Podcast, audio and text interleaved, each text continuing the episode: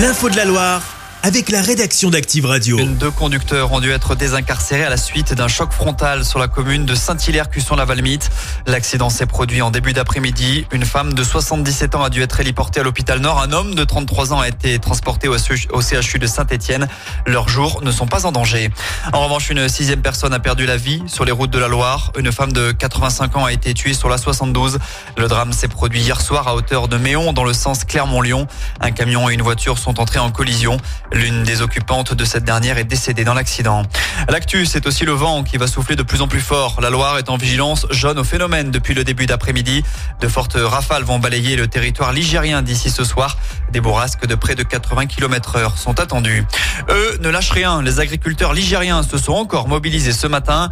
Cette fois, ils ont déversé des déchets devant l'OFB, l'Office français pour la biodiversité situé à Montbrison. Le président de la FDSOA 42 évoque un ras-le-bol d'être surveillé. Les tracteurs ont depuis quitté le forêt, direction l'Isère, pour bloquer une nouvelle fois les plateformes de centrales d'achat cet après-midi. 20 mois et puis s'en va. Le centre COSEM à Saint-Etienne ferme déjà ses portes. Ouvert en mai 2022, il laisse sur le carreau 200 patients et 40 personnels de santé.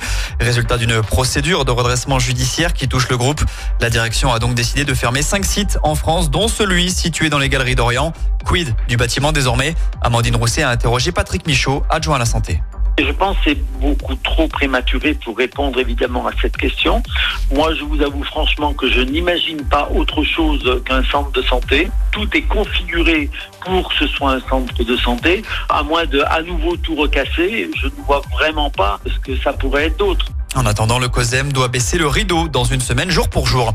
Et puis en foot, le COP Nord sera fermé ce week-end. À trois petits jours de la réception d'Annecy, la commission de discipline de la LFP a décidé de révoquer un sursis après l'utilisation de fumigènes face à 3. C'était le 12 février. La SS devra donc faire sans les Magic Fans, mais également sans Mouefek et Wadji qui seront absents car blessés.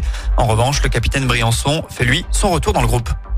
Chaque semaine, vous êtes plus de 146 000 à écouter Active uniquement dans la Loire.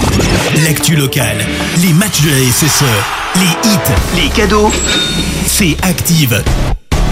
Source Médiamétrie, IR local, habitude d'écoute en audience semaine dans la Loire des 13 ans et plus, de septembre 2021 à juin 2023.